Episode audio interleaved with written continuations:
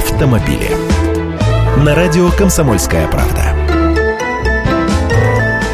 Здравствуйте. Современная автомобильная жизнь, она разная. Вот прямо совсем-совсем. Где-то космос, а в другом месте почти каменный век. И веселит все это неимоверно. Вот примеры. Компания Google готовится начать производство городских автомобилей с автопилотом. В этих машинах не будет привычных руля и педалей. Лишь одна кнопка «Поехали». Еще раз нажал – остановились. Наверное, навигатор какой-нибудь будет с голосовым управлением. Транспортное средство от Google рассчитано на двух человек. Оно на электрической тяге.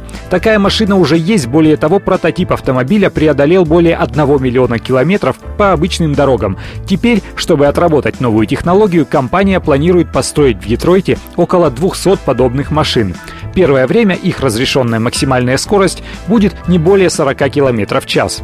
И не фантастика ведь это никакая, прямо сейчас это происходит. А в это время на 46-м километре трассы Екатеринбург-Серов сильно обвалился край дороги, и опасно сузилась она аж на полтора метра. Оперативно начались работы по восстановлению дорожного полотна, и в ходе работ ремонтники выяснили, что причиной обрушения части дороги стали бобры. Этих толстых грызунов кореньями не корми, дай плотину построить. Вот они и пролезли в дренажную трубу, которая отводит воду от дороги, и устроили там запруду.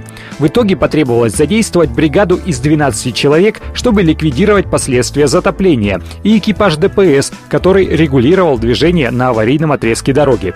Интересно теперь, справился бы их американский автопилот с последствиями работы наших отечественных бобров? Нет уж, давайте рулить самостоятельно. Автомобили.